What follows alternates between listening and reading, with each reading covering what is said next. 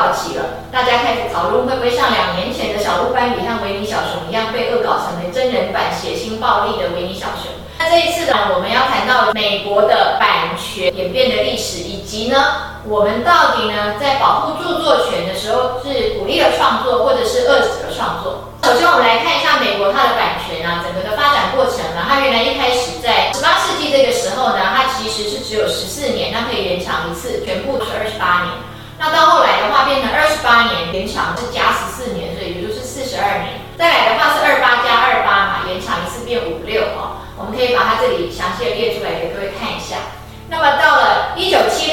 后呢，它就有一个大幅度的一个延长，它一给就给了七十五年，并且呢，在著作权人的终身都是受保护的。那去世之后还可以再由他的继承人享有五十年的这个版权收益。那到目前为止都还好，可是再来的话，就是一九九八年，当时是克林顿总统执政的时候，国会议员呢，Sunny Bono，他提出了一个叫做 Copyright Term Extension Act，这个呢，直接就把整个著作权啊，从创作之后延长一百二十年了，就是呢，创作之后保护一百二十年。那如果你是创作之后迟迟没有发表，它就从出版之后开始算九十五年。创作之后一百二十年，或是出版之后九十五年，看哪一个对这个著作权人比较划算、比较有利，就选哪一个。那如果是个别的著作权的话，它终身受保护，而且在他去世之后还可以再整整保护七十年，这是一个非常大幅的一个延长啊。那就因为呢，本来在这个一九七六年的时候，它的著作权是七十五年嘛，那现在呢，一九九八年的时候直接延长成九十五年，就整整多了二十年。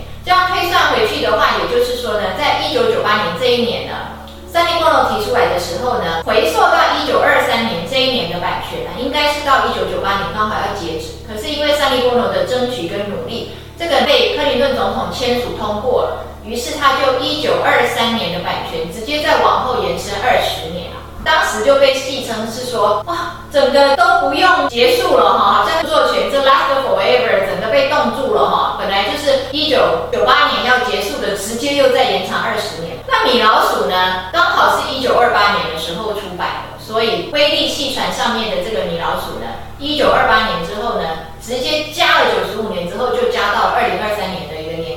于是这个法案被戏称是 Mickey Mouse Extension Act 啊，因为它刚好就推送了米老鼠直接往后推送二十年的一个保护期。那我们目前看到这样的话，我们都觉得说，保护著作权本来就是应该的，因为现在大家已经慢慢都有这种著作权受保护的观念了。我们现在盗版盗刷，大家都会知道那是不法嘛，因为我们现在已经被教育成是这样。我们都觉得说呢，保护这个创作啊，保护这个发明啊，是这些人他们的智慧财产的结晶，所以我们让他们呢，能够用他们的智慧财产有收益嘛，受到经济上的保护这样。但是我们要想一下，如果我们这样的保护著作权的时候，到底呢是鼓励了更多人投身进入创作跟发明，还是呢同时也阻碍了别人的创作跟发明呢？我们来讲一个例子，Google 跟甲骨文这两个之间的著作权的诉讼啊，可以说是名闻遐迩跟举世瞩目啊，因为呢，他打了整整十年的著作权的一个诉讼，两次送到美国联邦最高法院，最终结果出来的时候在二零二一年的四月，最后呢。美国联邦最高法院认为 Google 是合理使用，也就是说呢，甲骨文败诉。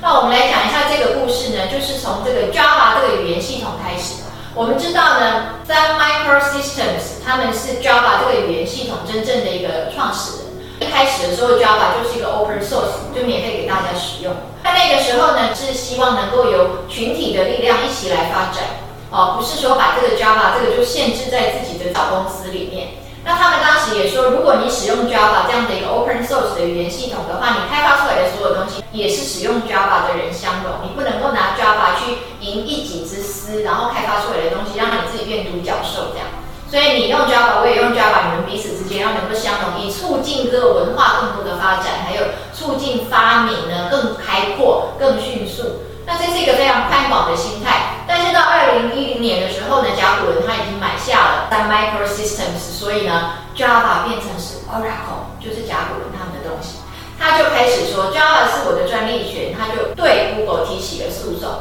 那么 Google 做了什么呢？Google 呢，它确实呢，它用了 Java 的宣告程式码，用了一万一千五百行，用这样为基础开发出了 Android 的平台。那我们知道 Android 它其实也是 open source。那么为什么 Google 呢？它要去用 Java 这个语言呢？因为他说大部分的工程师都熟悉 Java 的语言。如果我们可以让这些熟悉 Java 语言的人一起进来开发，那这样会让这个 Android 的平台整个写得更快，开发得更快。所以呢，他就用了 Java，结果呢就被甲骨文这家公司告。当然我们可以说哈，甲骨文因为这样的关系，有让他自己的名誉有受到一些损伤啊，有一些恶评出现，说 Oracle 买下了 Sun Microsystem 之后，其实没有认真的去经营啊，只是好像是拿这个 Java 这个语言系统，就是告人家侵权来赚损害赔偿费。当然这是一个网络上的一个恶评啊。不过我们可以看到后来呢，美国联邦最高法院他认为啊。Google 是可以使用，就是 fair use，因为呢，这个一万一千五百行的宣告程式码，在整个 Android 系统的开发里面呢，它占的这个比例非常的小。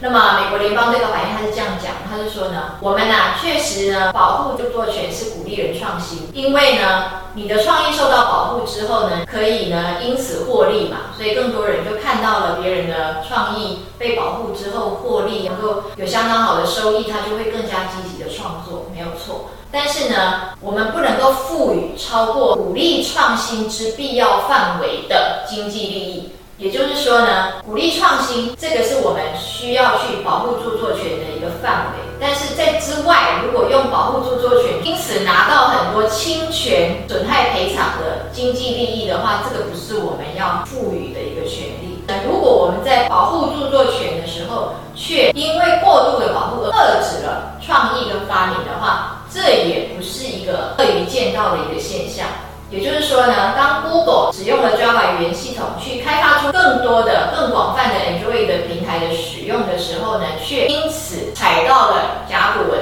踩到一个它的著作权的话，那这样反而就是遏制的发明。所以我们可以看到呢，其实，在我们台湾的著作权法也是有一样的一个核心信念在里面。我们鼓励创作，鼓励发明，我们也保护他们有一定的经济收益，但是我们同时要调和公共利益。再来，我们要促进国家的文化发展。我们在保护著作权的时候，如果遏制了别人去创作跟发明，因为一不小心创作发明就踩到你的红线嘛，那这个就不是我们所乐见的。我们也同时看到现在有很多的所谓的类似像专利蟑螂啊，或者是著蟑螂这一类的事情啊，因着他有著作权或者是专利这个法的保护，动不动就去告别人，你用到我这个，你这个跟我这个相似，你侵犯到我的权利这样。这个其实整体来讲呢，非常的妨碍发展跟发明啊。因此呢，我们可以看到，在一八一三年的时候，美国第三任的总统啊，Thomas Jefferson，他就说呢，其实呢，所有的思想啊，都应该要在国家跟国家、人跟人之间啊，完全自由的传播，不应该啊受到限制哈。这个也可以有助于道德的提升跟整个人类的进步。那么发明这件事情也是一样，他说发明就是一个好像是从这个高等世界来的一个创想发想啊，因此让你有这样的念头去发明。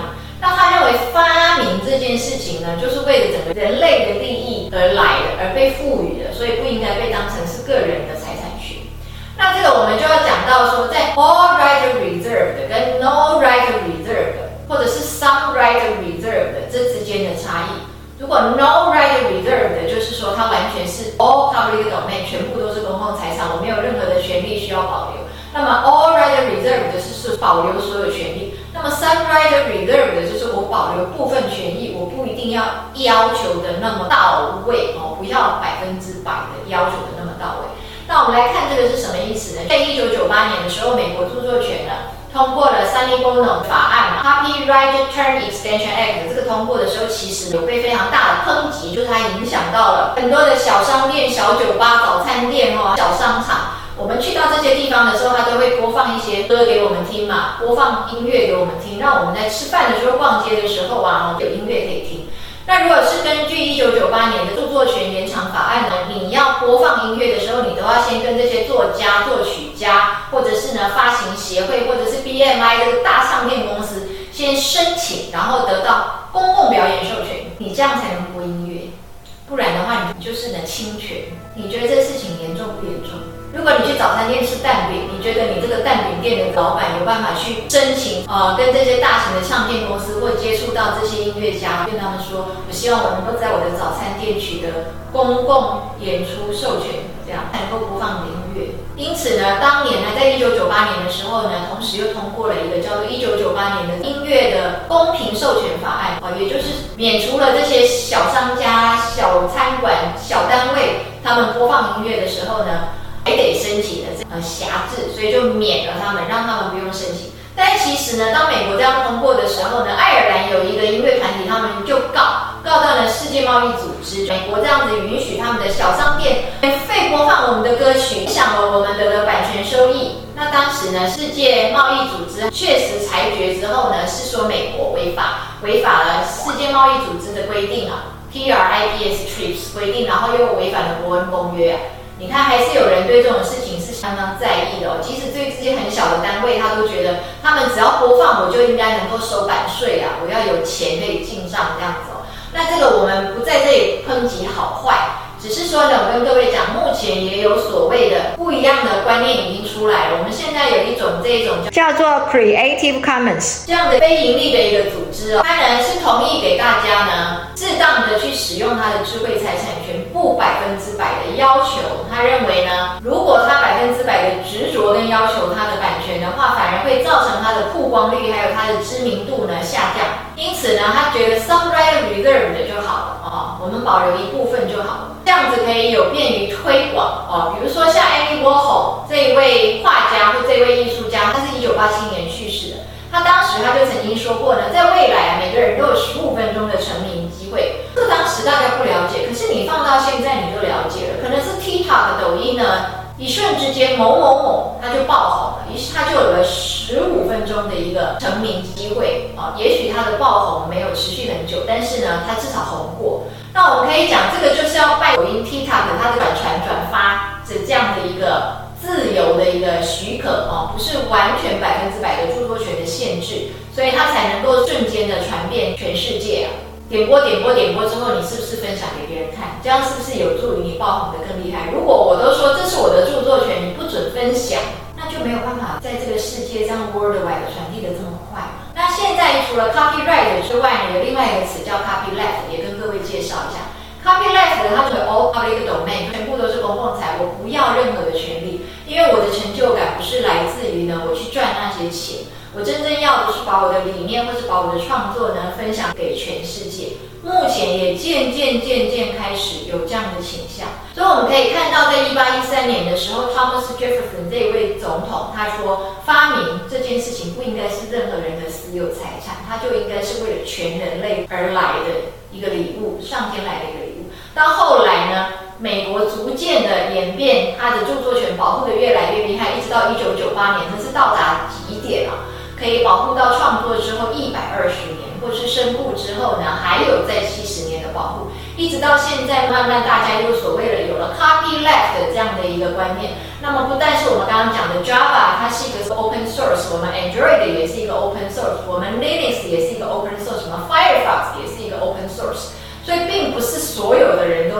都那么介意它的著作权是不是给他带来良好的收益，不是所有人都是以赚钱为目的的，很多人。他愿意他的智慧能够变成全民共享，真正造福人类，在这个人类之间激发出更多的创意来。所以我们也跟各位讲，在这样的一个情况之下呢，我们都可以呢多方面的去探讨。我们不谴责创作者得到他们该有的收益，但是我们也不认为创作者应该被保护到过度去遏制别人的创作，然后影响整个人类的发展。谢谢各位。